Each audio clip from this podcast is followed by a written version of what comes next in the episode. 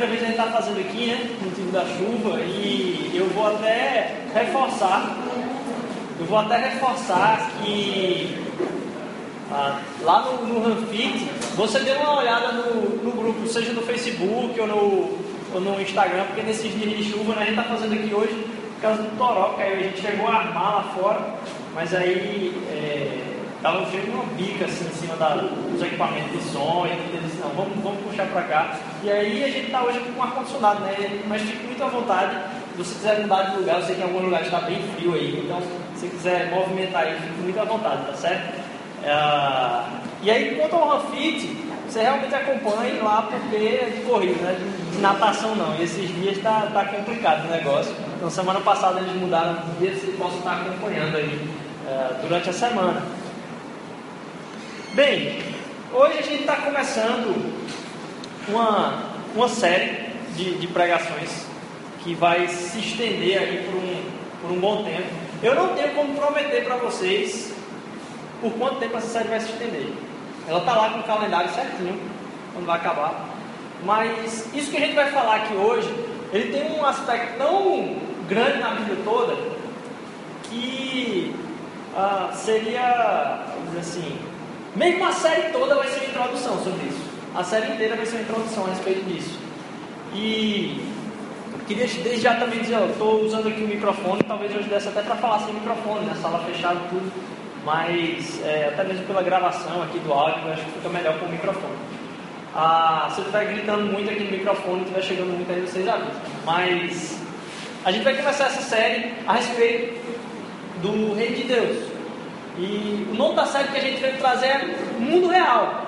Porque ao mesmo tempo que Deus fala de um, de um reino que ele está para além daqui, é um reino que se concretiza aqui também. E que ele, vamos dizer assim, ele se pratica aqui. Então a gente vai começar a falar hoje a respeito desse, desse, desse reino, e que é um, um tema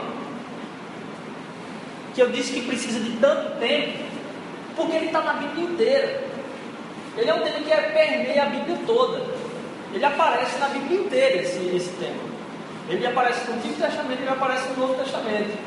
E ah, foi, foi, até engraçado, porque hoje eu estava falando na Igreja Batista Manuel, e Deus estava com duas palavras diferentes. E Deus começou a incomodar meu coração para até enxertar um pedaço daquilo que uh, Ele trouxe no meu coração lá na hora, hoje pela manhã, hoje de tarde. Então, se alguém está lá na Manuel hoje pela manhã, vai escutar uma, uma parte, pelo menos, daquilo que foi falado lá. Porque é tão. Esse tema do Reino de Deus é tão forte que a quantidade de vezes que aparece no Antigo Testamento é gigante. A quantidade de vezes que aparece no Novo Testamento é grande, no Antigo Testamento, mas que na boca de Jesus esse era um tema constante. Na verdade, no, no, no Novo Testamento, o termo reino de Deus, ele ocorre quatro vezes em Mateus, 14 vezes em Marcos, 32 vezes em Lucas, duas vezes no Evangelho de João, seis vezes em Atos, oito vezes nas outras nas cartas de Paulo e mais uma vez em Apocalipse. Isso sem falar em, em, que em Mateus eu disse que ele acontece aqui quatro vezes. Só que ele acontece mais uns 25 de uma outra forma. Mateus é a única, o único escritor da Bíblia que trata, ou do Novo Testamento, que trata o reino de Deus como o reino dos céus. E muitos ah, assim, acadêmicos começaram a discutir e dizer, não, é, são coisas completamente diferentes. Mas hoje se tem um consenso muito grande. O que Mateus está usando como reino dos céus e reino de Deus significa a mesma coisa, eles são aplicados para a mesma coisa. Mas é uma coisa que, que afeta tanto a gente, a, a, questão do reino de Deus, que a gente vai dividir esse tema aqui, vai falar sobre vários aspectos e como isso nos afeta. Hoje a gente vai falar sobre o reino de Deus ele cresce aqui. O reino de Deus, ele cresce aqui. Isso foi uma mensagem tão central no, no ministério de Jesus que o Evangelho de Mateus vai dizer que assim Jesus começou o ministério dele, foi batizado por João Batista. Logo em seguida ele foi para o um momento que o Espírito Santo levou ele para o deserto para ser tentado. Assim que ele volta para Galiléia e ele começa a ouvir que João foi preso. João Batista foi preso. A partir do momento que João Batista foi preso, ele começa a anunciar o seguinte: daí em diante, Jesus começou a pregar: arrependam-se, pois o reino dos céus está próximo. Essa frase está lá no capítulo 4 de Mateus. No capítulo 3, isso é uma frase que sai da boca de João Batista. Então, quando ele fala de João Batista, como João Batista começou o ministério, ou como João Batista estava exercendo o ministério no Vale do Jordão, ele diz assim: ó, João Batista falava essa mesma frase: arrependam-se, pois o reino dos céus está próximo. Quando Jesus soube que João foi preso, assim que ele volta do momento de tentação, ele começa a pregar a mesma coisa. Então parece que o início do ministério de Jesus era essa mensagem: arrependam-se, porque o reino de Deus está próximo, o reino dos céus está próximo. E o reino de, de, de Deus pode ter muito significado, mas alguns concatenam, vamos dizer assim, eles juntam dizendo que o reino de Deus é o povo de Deus no lugar de Deus, sobre a autoridade de Deus. O reino de Deus é o povo de Deus no lugar de Deus, sob a autoridade de Deus. E eu vou querer que quem tiver Bíblia, quem não tiver, fica muito tranquilo.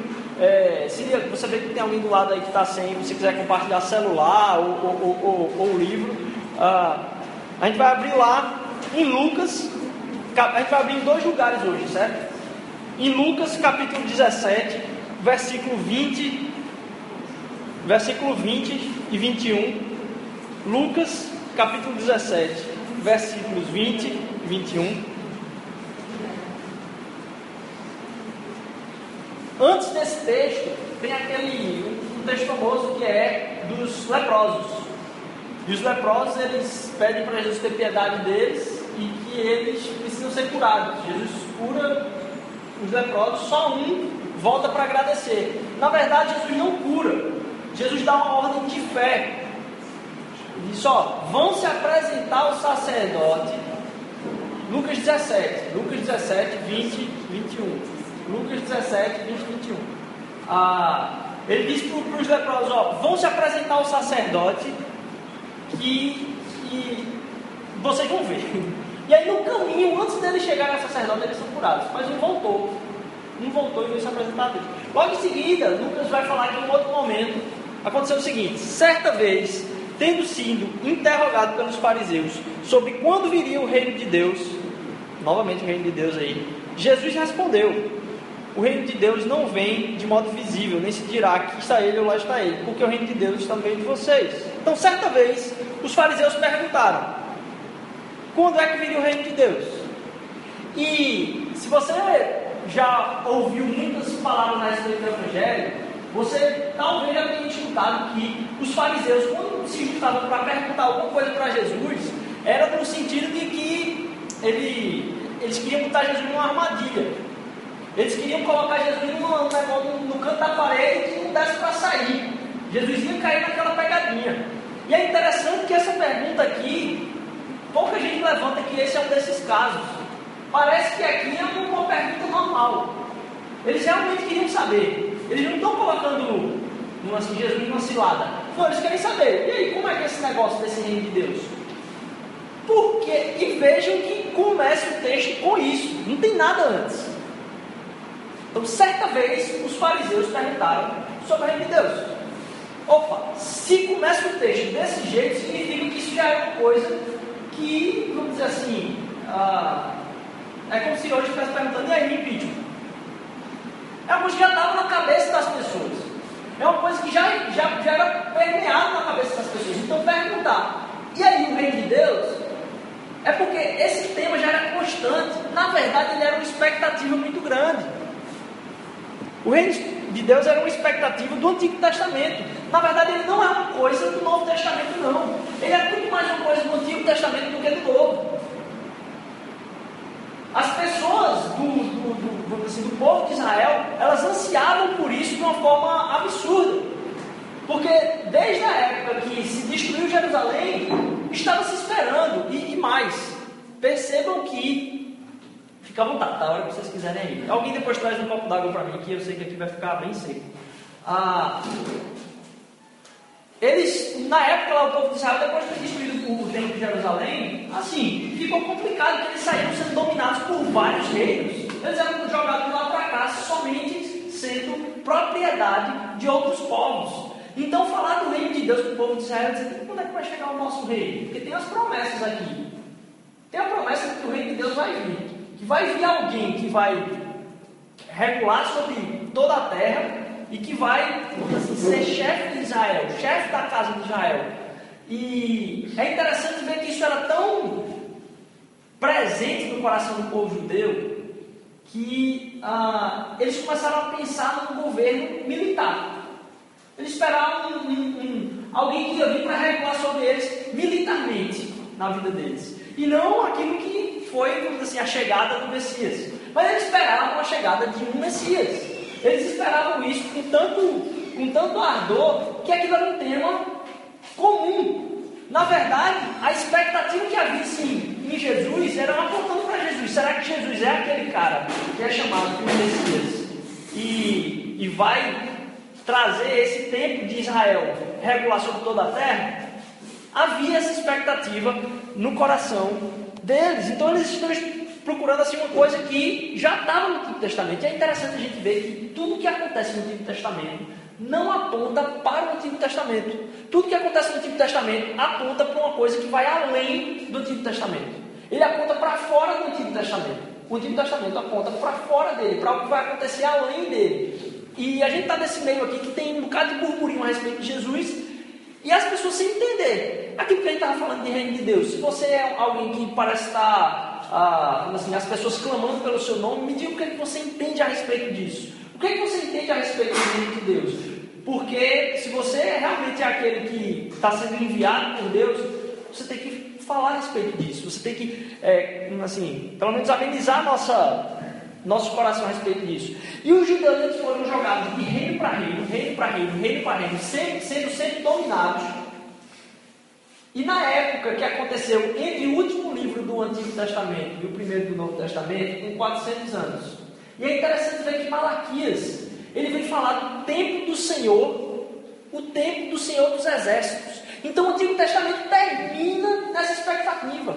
Em Malaquias 4 está lá dizendo, ó, o dia do Senhor vai chegar, o dia do Senhor dos Exércitos vai chegar, o dia do Senhor dos Exércitos vai chegar, o dia vai vir, o dia do reino de Deus vai vir, o reino de Deus vai vir, o reino de Deus vai vir. Então estava na cabeça deles e eu fico imaginando, poxa, que expectativa louca, que nunca chega esse negócio.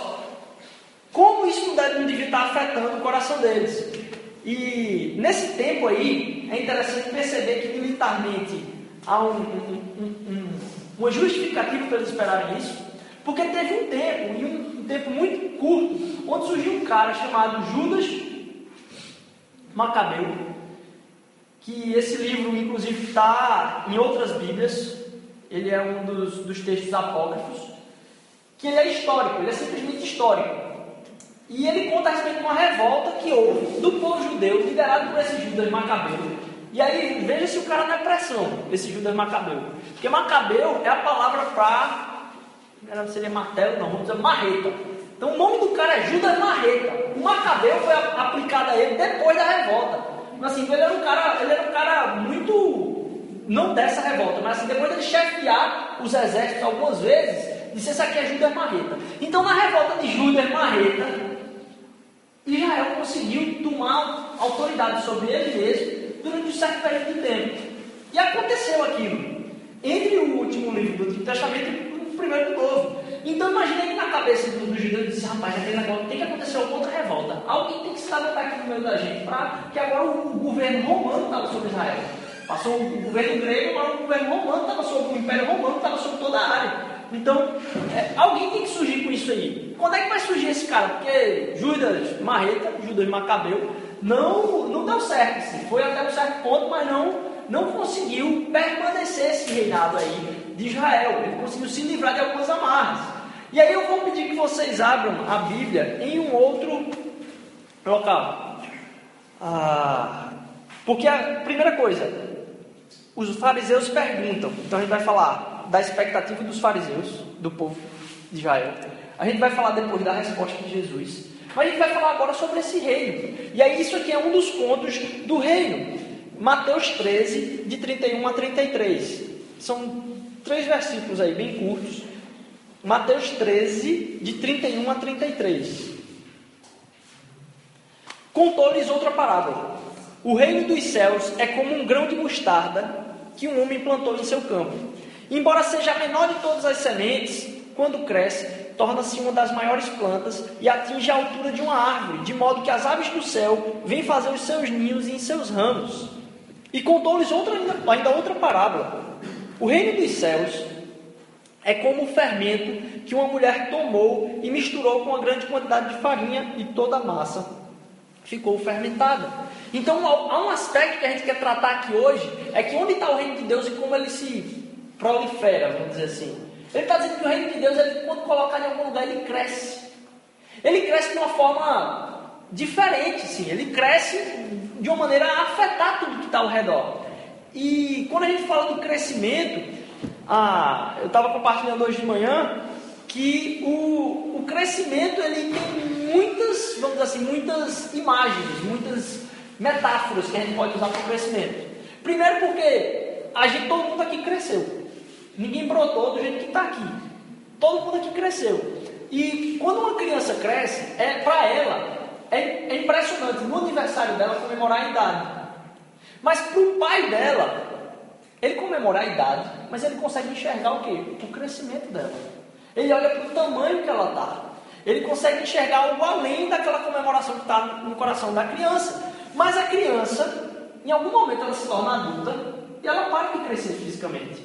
E eu acredito que esse, esse fator do crescimento ele continua na mente de Deus. Porque mesmo que a gente tenha parado de crescer fisicamente, Deus continua enxergando o nosso crescimento espiritual e se alegrando nele muito mais do que a gente.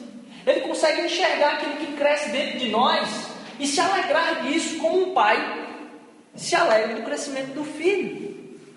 Então, pode ser que todos nós aqui temos parado de crescer. Para cima, alguns para o lado, né? mas, é, mas Deus enxerga esse crescimento. E Ele se alegra nele. E assim, o fato de você se abrir ao crescimento, parece que ah, o, o alegrar-se no crescimento é uma coisa que quando a gente para fisicamente, a gente começa a travar em alguns aspectos. A gente para de querer aprender mais. Então tudo que é novo, a gente vai às vezes se fechando.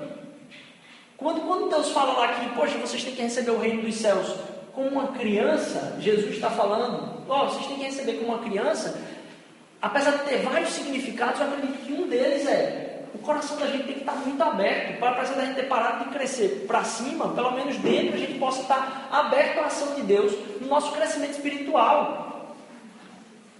E o crescimento, ele tem alguns aspectos que eu queria compartilhar com vocês aqui hoje. O primeiro aspecto é que o crescimento ele é gradual. O crescimento ele é gradual, além de ser gradual, ele é inevitável e ele é de dentro para fora. Ele é gradual, inevitável de dentro para fora. Primeiro, ele é gradual. Um crescimento ele é gradual porque você não percebe. Você não percebe o crescimento normalmente. De planta, de tudo. Você tem que dar um tempo para verificar. O crescimento você não percebe, você testa.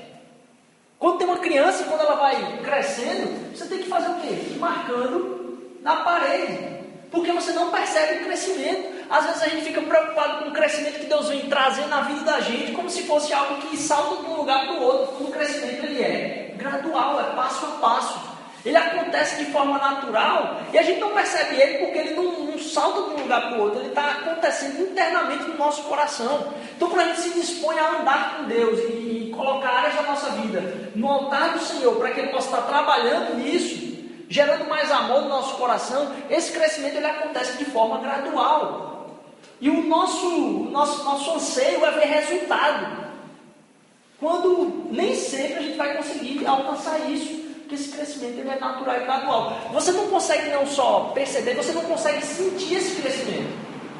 Você não sente às vezes esse crescimento. Se você perguntar para um, um adolescente de 16 anos, ah, e aí um adolescente de 16 anos, do 15 para o 16, ele já deu uma espichada, já ganhou algum músculo, a perna está um pouquinho mais comprida. Então, assim, provavelmente um adolescente de 16 anos ele consegue correr mais rápido do que um de 15. Mas se você perguntar hoje, 17 de abril, para um adolescente de 16 anos, dizer, e aí fulano, você hoje 16, 17 de abril, 2016, você está se sentindo mais rápido do que em 17 de abril em 2015? Mas é impossível para ele dizer porque ele não consegue perceber se ele é mais rápido ou não, se sentindo mais rápido. Se ele correr, ele vai conseguir ter essa noção. Mas ele só consegue por causa do teste. De aplicar aquilo ali. Então o crescimento ele é gradual na nossa vida, porque ele produz uma mudança tão pequenininha que às vezes ela corrompe, às vezes ela frustra a nossa expectativa a respeito do nosso próprio crescimento. O crescimento que Deus produz na nossa vida ele é gradual. E aqui a parábola está falando do reino de Deus que ele vem crescer. Então, se eu vou falar do reino de Deus que pode crescer na nossa cidade, ele pode crescer na nossa vida, ele pode crescer através dessa igreja, as atitudes que esse corpo do Senhor vai tomar não vão ser uma explosão de coisa, não, muito provavelmente, mas vão ser mudanças graduais que vão fermentando toda a massa. E a gente não percebe o crescimento.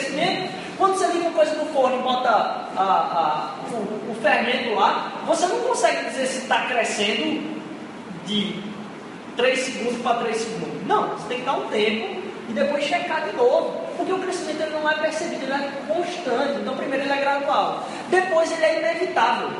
E aí, Paulo vem, vem falar lá em, em, em Gálatas, capítulo 5, versículo 19 a, 20, a 26 eu vou ler rápido aqui. Ele vem falar o seguinte, ó. Ora, as obras da carne não são, manifestas, são manifestas. A imoralidade, desculpa aqui. Ora, as obras da carne são manifestas. A imoralidade sexual, impureza, libertinagem, idolatria, feitiçaria, ódio, discórdia, ciúmes, ira, egoísmo, dissensões, facções, inveja, embriaguez, orgias e coisas semelhantes. Eu os advirto, como antes já os adverti: aqueles que praticam essas coisas não herdarão o reino de Deus. Mas o fruto do Espírito é o amor, alegria, paz, paciência, amabilidade, bondade, fidelidade, mansidão e domínio próprio. Essa, contra essas coisas não há lei. Os que pertencem a Cristo, a Cristo Jesus, crucificaram a carne com as suas paixões e os seus desejos. Se vivemos pelo Espírito, andemos também pelo Espírito. Não sejamos presunçosos, provocando uns aos outros e tendo inveja uns dos outros. Me falar que o crescimento é inevitável.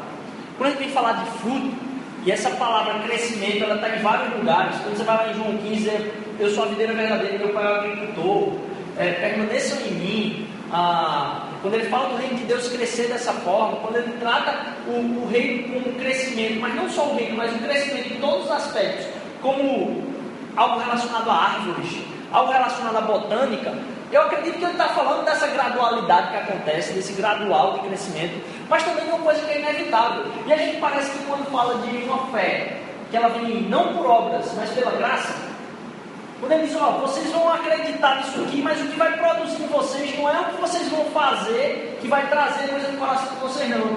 É a fé. Ele diz, não é as obras que trazem salvação, mas é a fé. Eu acredito que ah, quando ele, ele traz isso e ele repete tantas vezes o fruto, pelo fruto vocês vão conhecer eles, não é que a nossa salvação ela está relacionada com os frutos. A gente não é salvo pelos frutos que a gente produz, não é isso. Agora, a nossa salvação, ela não é uma árvore que não dá fruto. A nossa salvação não pode ser uma árvore que não dá fruto. Então não é que a gente é salvo pelo fruto. Mas aquela salvação nosso crescimento, ela tem que dar fruto. Porque não existe um, um, alguém que, assim, considera a salvação que não produz esse fruto. Então a árvore que dá fruto, só que não é salvo pelo fruto. Então ela é inevitável. Algum, alguns de nós aqui têm uma dificuldade grande de guardar segredo. E conhece Jesus há muito tempo. Mas até hoje está trabalhando nisso aí. E pode ser uma verdade do coração mas que a gente tem que estar se perguntando que frutos eu estou produzindo na minha vida, que fruto está acontecendo no meu coração, porque acontece que as pessoas começam a não acreditar, não conversar, não compartilhar mais com você essas coisas. Ou então outros de nós podem pode ser pessoas que se ferem muito facilmente, que têm problemas com os sentimentos muito fácil. Se dói, a gente fala que se dói, se dói muito fácil.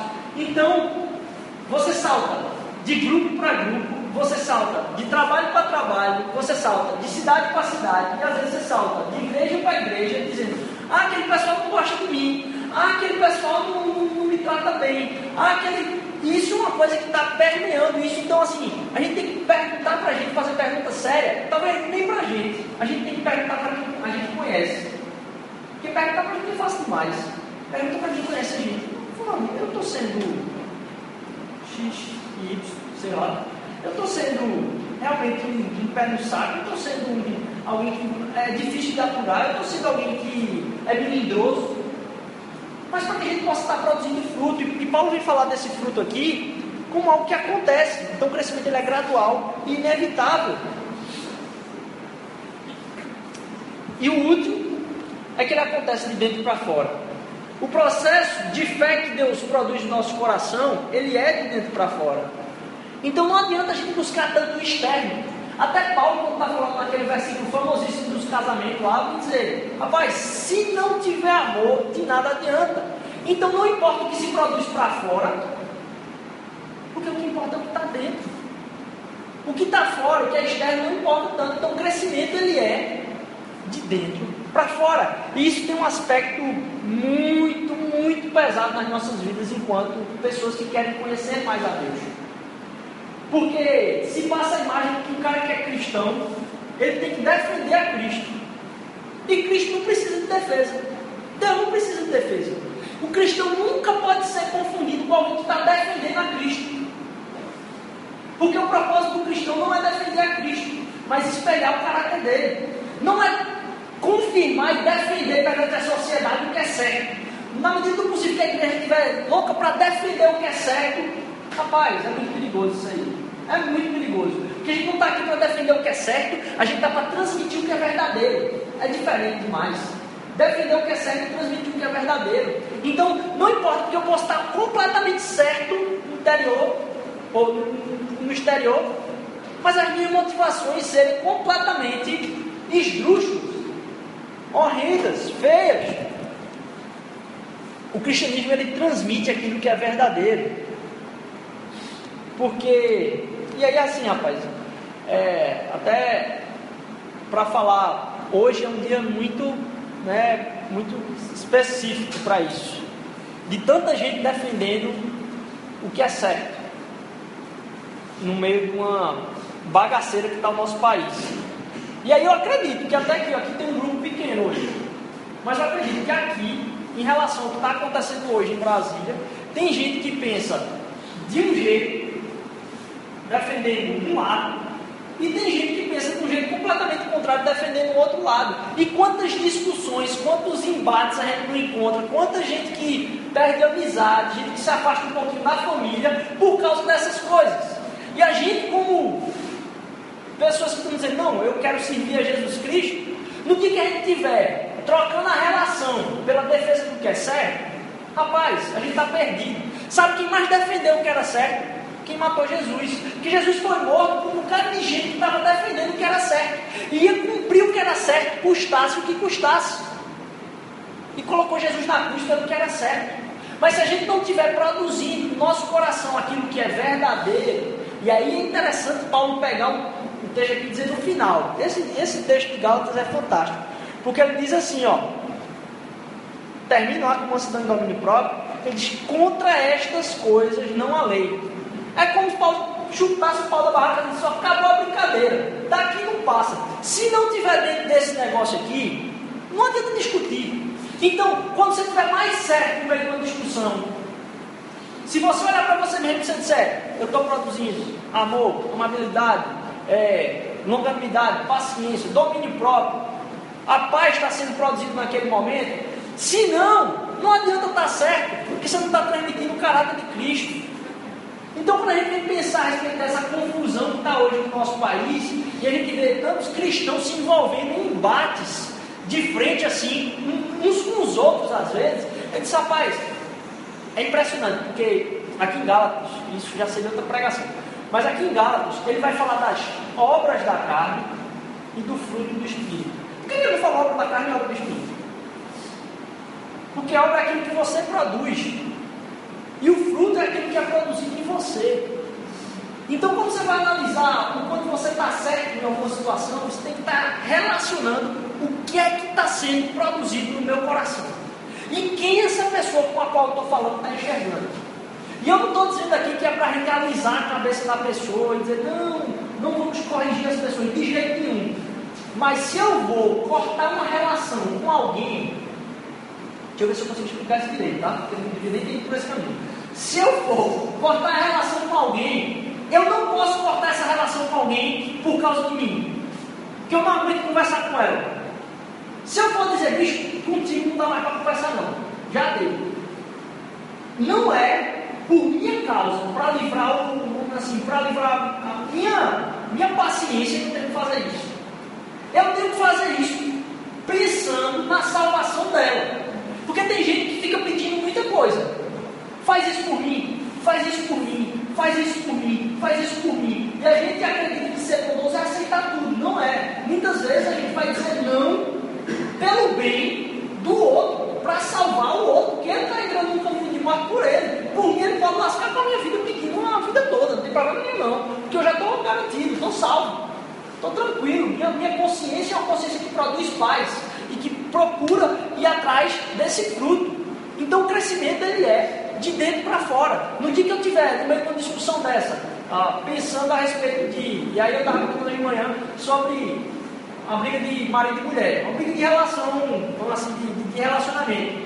Mas eu já percebeu que muitas vezes você está tão certo em uma coisa, e quando você fala do jeito errado, lascou. Lascou, meu velho. Para você remendar isso que você falou, é uma volta do tamanho do mundo. Então você está completamente certo e foi completamente errado. Porque aquilo não estava produzindo na relação fruto. E o que Deus está interessado na nossa vida em construir o crescimento, é construir esse crescimento de dentro para fora. Então que a gente esteja na expectativa de enxergar esse fruto na nossa vida. E não tá botando a cara a tapa para defender o que é certo. Deus não precisa de defesa. Deus não precisa de defesa. Ele precisa espelhar o caráter dele nas nossas vidas. Ele nos chamou para compartilhar com ele a natureza divina e que as pessoas possam enxergar na minha salvação dizer, rapaz, Deus existe mesmo. Porque essa pessoa me amou de um jeito tão grande, disse que era de Deus, apesar até mesmo dela estar tá distante de mim. E como isso é importante para a vida de, de nós que estamos debaixo, não da lei, e aí Paulo quando vai falar, ó, contra estas coisas não há lei, que ele chuta o pau da barraca, ele diz, ó, contra isso aqui não tem nem o que conversar, acabou-se. Encerra a conversa aí, porque contra isso aqui não tem. É quando a gente fala a respeito, ó, contra fatos não, é, não há argumento, é como se Paulo estivesse falando aqui, contra fruto não há argumento. Então, se não está produzindo esse fruto, encerra a discussão, acabou. Porque o que tem que estar sendo produzido na nossa vida é isso. Deus não quer que a gente se encha daquilo que é certo e vá falar para os outros, não. Deus quer que a gente se encha do caráter dele para a salvação dos outros.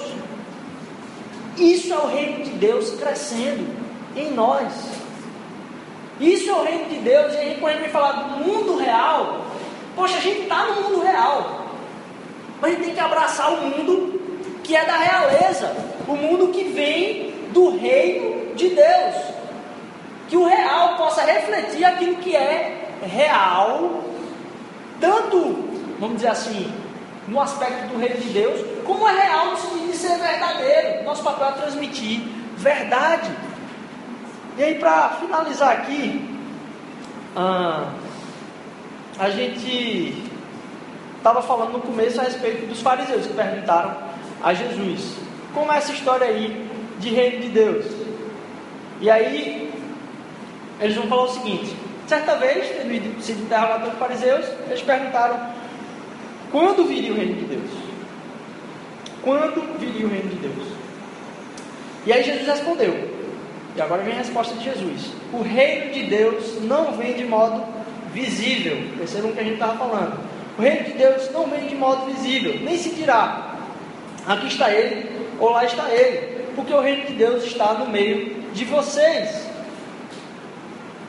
Quando Jesus vem começar o ministério dele anunciando o rei, ele pergunta: onde é que está o reino de Deus? está o reino de Deus? Como é que é esse negócio de reino de Deus? Quando ele fala o reino de Deus está no meio de vocês, não é que ele está dizendo, ó, o reino de Deus está em vocês. Não! E é isso que eu trazer essa mensagem aqui. A gente pensa pouco nisso. Quando é que a gente acorda e a gente sabe que a presença de Deus está ali do nosso lado? Quando é que a gente acorda e diz, poxa, hoje eu vou fazer o que eu vou fazer na presença de Deus, porque Ele me acompanha. Sabe quando alguém, quem trabalha aqui, quem não está na posição mais gerencial top da, da empresa aqui, eu não estou né, nessa posição mais gerencial top, porque às vezes assim, a pessoa é o maior gerente da empresa, né? Mas se não, você já viu como, como é que acontece? Ah, quando o chefe sai, parece que em muitos casos a coisa meio se bagunça, né? O negócio fica meio. Assim. Quando Deus está falando, quando Jesus está falando, ó, o reino de Deus está no meio de vocês, ele está levantando a mão e está dizendo aqui, ó, o rei está aqui. O rei está aqui agora. O rei está aqui com vocês. Eu estou aqui com vocês. Eu posso, vocês têm acesso direto a mim o tempo inteiro. Eu estou caminhando com vocês.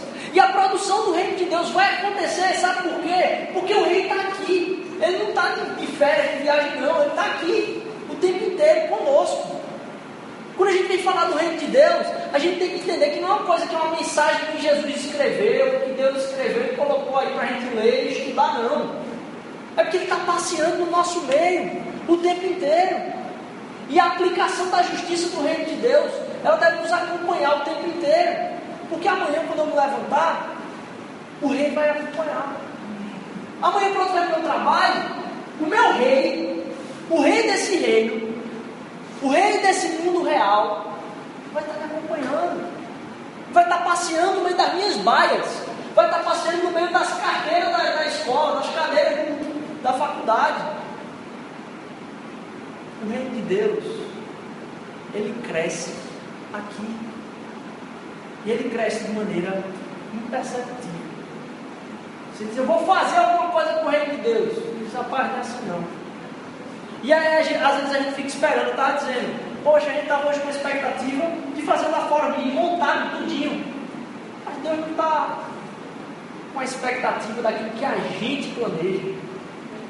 Porque Ele não está com a expectativa daquilo que é visível. O reino de Deus ele é produzido no nosso coração como um crescimento de uma semente. Eu disse, ó, você joga, nem mais, primeiro, que a semente quando é jogada ela fica onde? Embaixo da terra. A semente ela é jogada embaixo da terra. E quando você abraça o reino de Deus, ele tem consequências para além da sua imaginação. Para além da sua imaginação. Porque o grande mostarda ele fala pequeno, mas vai dar sombra de mostarda vai dar sombra. Fermento jogou ali no meio, vai fazer coisa que não tem associação de ideia. É um pó, um negócio fazer crescer alguma coisa.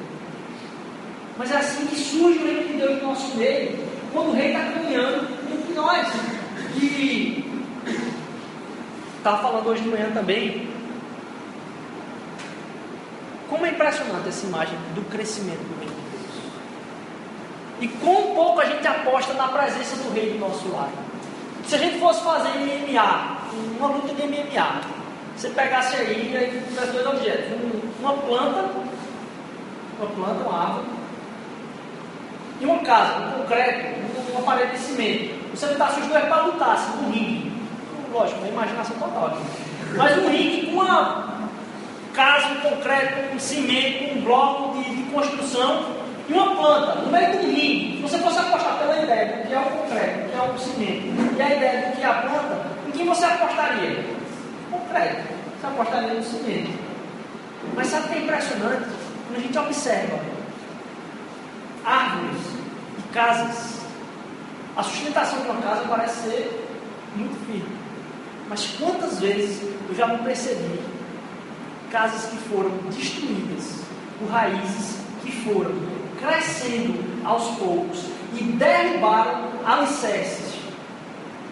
A gente anda pela, pela, pela calçada aqui pode caminhar pelo bairro. Você vê aí um bocado de, de calçada toda destruída para fora. Porque é uma coisa que não tem força nenhuma através do crescimento e sem elevação de ideia, assim, aquilo ali não consegue levantar. Mas pelo crescimento firme e produzido de uma forma, eu acredito, sobrenatural, porque milagres não é aquilo que a gente enxerga como sobrenatural. A gente falou um pouquinho disso no arquivamento da semana passada.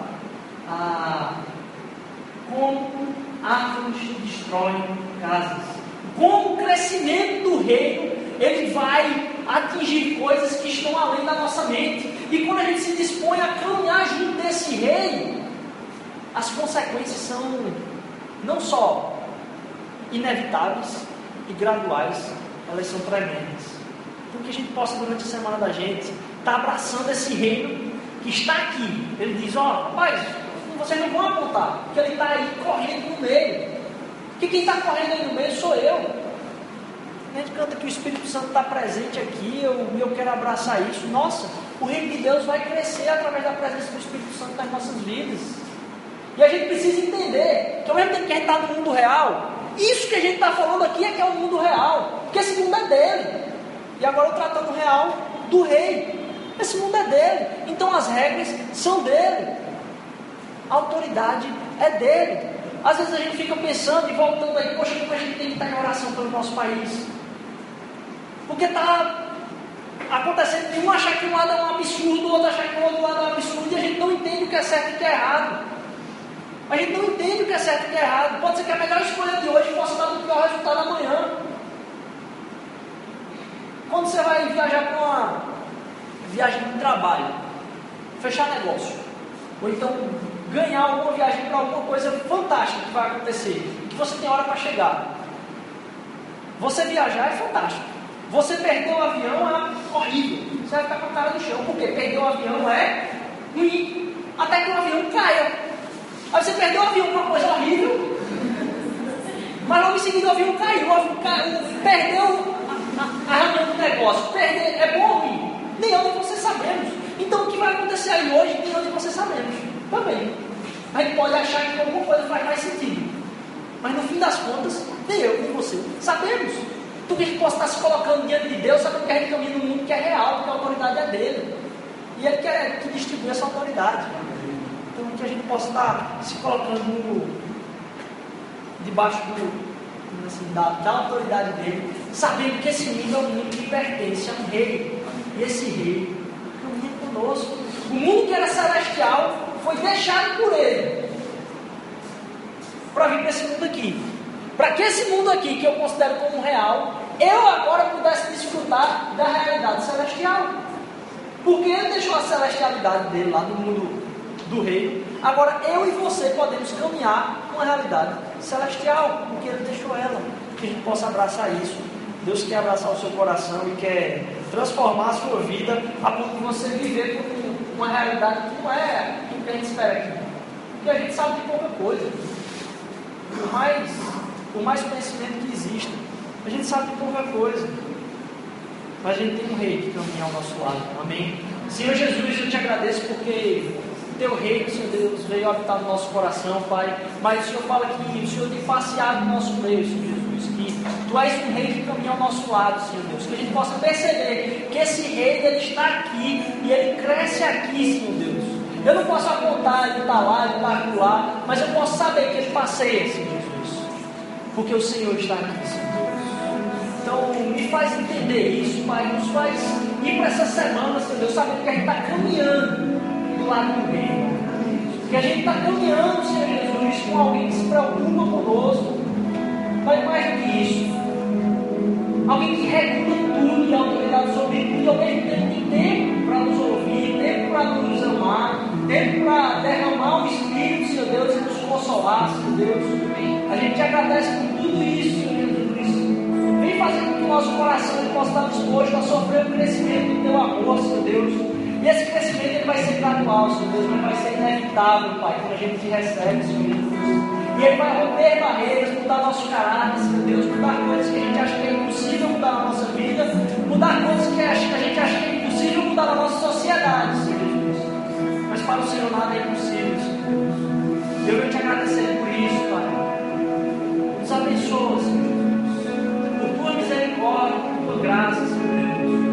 Vem encontrar corações que ainda não se disponibilizaram a te receber completamente nesse lugar, Senhor Deus. E usa as nossas vidas, Senhor Deus. Não para te defender, Pai, mas para transmitir o teu caráter, Senhor Deus, e aplicar a tua justiça, Senhor Deus, a tua misericórdia. Em nome de Jesus, amém.